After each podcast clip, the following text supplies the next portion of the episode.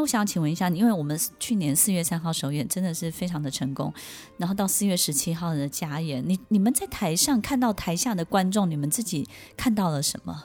徐先生，我觉得我看到就是就是观众很开心，然后很快乐，嗯、非常非常 enjoy 在整个演出的氛围里面。对，但我觉得他们很开心的原因是，我觉得就是在舞台上会有一个能量，就是这个剧会有个能量，就是。观众会有一种被同理的感觉。对，我觉得他们的表情是哦，原来你们懂我。对对，对他们第一个，他们更了解自己，然后另外一个就是哦，原来我我被同理了，我被这出戏同理，因为这出戏当中我看到，哎，原来有很多很多的我在台上。对，因为对对对对，那个台词是不是观众其实心里在日常生活当中都飞过的很多的台词，对不对？对对对，只是我可能有一些限制或角色上的限制，我没办法说出来。对，我也不习惯说出来。哎，但。大家都帮我说出来，在台上他们就，我觉得有一种自己的释放，虽然不是自己在台上演，嗯、但有一种释放的感觉。就是演员帮帮你释放，对不对？对对对，这个东西这样子，然后你跟随着演员，你自己也在 release 的那个每一个阶段当中，得到你该得到的。我我发现其实。那个观众在跟随的过程当中，很像什么呢？很像我们，你知道，我们孙子哦，孙子在逗阿嬷笑，那阿嬷就招架不住，对不对？哈，那个阿嬷为什么招架不住？就是阿嬷的很多的过去的经验值跟生活的历练，然后这个孙子呢，完全就脱离了这个逻辑，跟脱离了这个因果，然后阿嬷就没有办法，所以那个就像孙子在逗阿嬷笑，阿嬷就咯咯咯咯咯笑，然后沿路一就是从戏的开始笑到结尾。我自己在后台看的时候，我有这种感觉，就是蛮有趣的。然后小朋友也是。那这出剧最大的特别就是那个观众席座从三岁到八十几岁的都有，然后大家呢都在同样的点、同样的剧情当中笑到病鬼，对不对？对，哎，蛮妙的。为什么三四岁的反应会跟八十几岁的反应是一样的？然后那个中间的中有中年危机的这群人 的观众，那那那是不用讲，就是他们反应特别的激烈。管女士，你觉得这是为什么呢？你在台上看见了什么？其实每个人在在那个教育剧场当中，在老师写的剧本里面，他们都会有一种自己会找到自己的对应，这件事情很有趣。嗯，对。然后其实观众会会有一些历程，他们一开始好像看台上，好像在看，真的很像动物园。对对，真的有一度觉得我们很像动物，然后被被看动物的表演，然后渐渐渐渐，忽然间他们就搞不懂到底应该要演点什么。对。然后逐渐每个角色的台词的出现，每个人心中的 OS 被印证了以后。结果每个人就会融化在他很喜欢的角色或台词当中，忽然之间到最后这出戏全部人都融在一起，那是一个很奇妙，在别的戏都没有出现过的感觉。我觉得那个被印证的过程呢，就好像比如说有一个人呢，他高喊，他就不断的告诉你说：“哦，人生要积极，人生要乐观，然后人生要就是想好退休很多事情这样子，或者是说呢，要及时行乐，然后要。”这个今朝有酒今朝醉，但是呢，可能我们还是要去面对一个很现实的状况，就是我们没有足够的钱活到老死的那一天。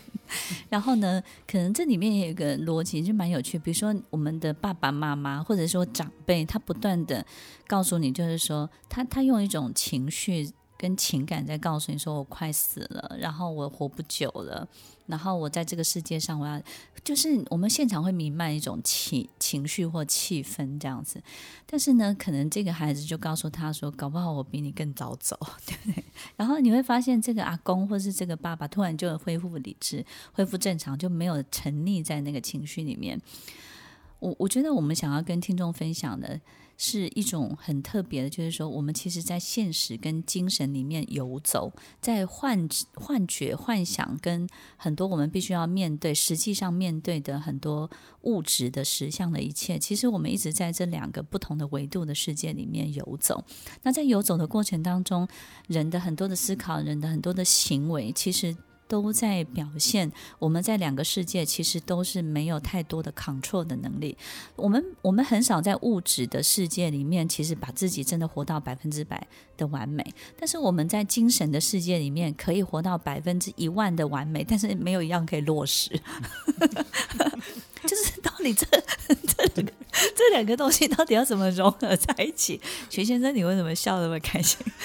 我我觉得我自己常就是在在对不对？在另外一个世界活到真的好好好高分的那对，好高分，好畅快，就是没有那个融合的感觉。对对对对对。然后，所以其实那个东西就好像管女士刚刚分享，就是说我们在另外一个精神上的这个世界，这个维度很高的世界呢，我们可以。幻想到一万分、两万分、五万分，可以喝醉醉到一个某种程度，可是他下一秒要你立刻恢复理智正常，那个东西就好像徐先生，你喝醉了，醉得一塌糊涂，可是呢，一分钟后要你上台演讲。OK，那那种感觉，对，就是我们一分钟之后要拉回现实，然后去面对现实当中的可能小孩就跟你要钱啊，你就是要缴学费，然后你就是要面对你明天就是要把企划书或是某些单据要贴出来，对不对？那个一秒回现实，一秒回现实的这种感觉，你自己有感受到这出戏？我觉得就是他不断的在就是在现实跟幻想之间做。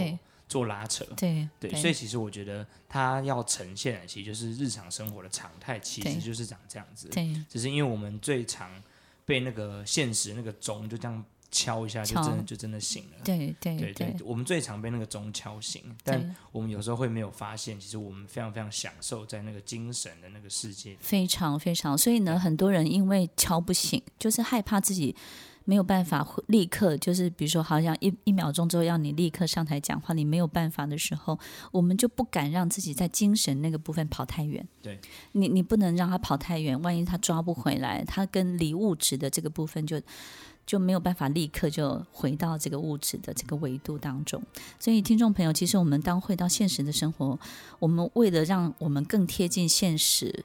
然后，而不是在一种很持续抽离的这种状态，我们可能就会不敢幻想、不敢想象、不敢让自己跑太久、跑太远，因为我们会觉得非常非常的危险。所以，其实这出戏在某一个部分也在探讨这个危险的部分。听众朋友，如果我们还希望能够有机会重新看到自己。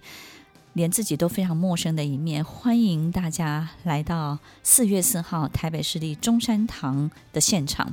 四月四号晚上七点，飞跃那个杜鹃窝窝重新重回大舞台，希望各位在。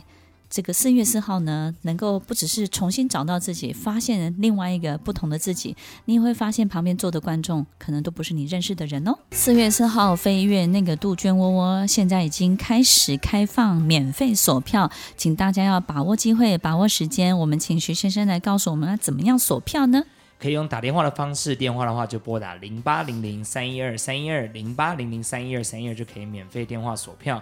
另外，也可以到我们线上诚挚的官网进行锁票。另外，也可以在我们的搜寻引擎上面搜寻“橘子泥”，就会找到我们锁票的连接。也可以在线上进行锁票哦。飞跃那个杜鹃窝窝是一出孤独又有力量的一出戏，它让我们感受到自己。非常非常多的孤独感，但是又让我们有力量，可以到别人的故事里面做客，让我们从别人家里可以走回自己的心里，让我们最后可以告诉自己，我还是能够有力量，可以离开所有的一切。听完今天的节目后，大家可以在 YouTube、FB 搜寻 Emily 老师的快乐分多金，就可以找到更多与 Emily 老师相关的讯息。在各大 Podcast 的平台，Apple Podcast、KKBox、Google Podcast、SoundOn、Spotify、Castbox 搜寻 Emily 老师，都可以找到节目哦。欢迎大家分享，也期待收到您的留言和提问。Emily 老师的快乐分多金，我们下次见，拜拜。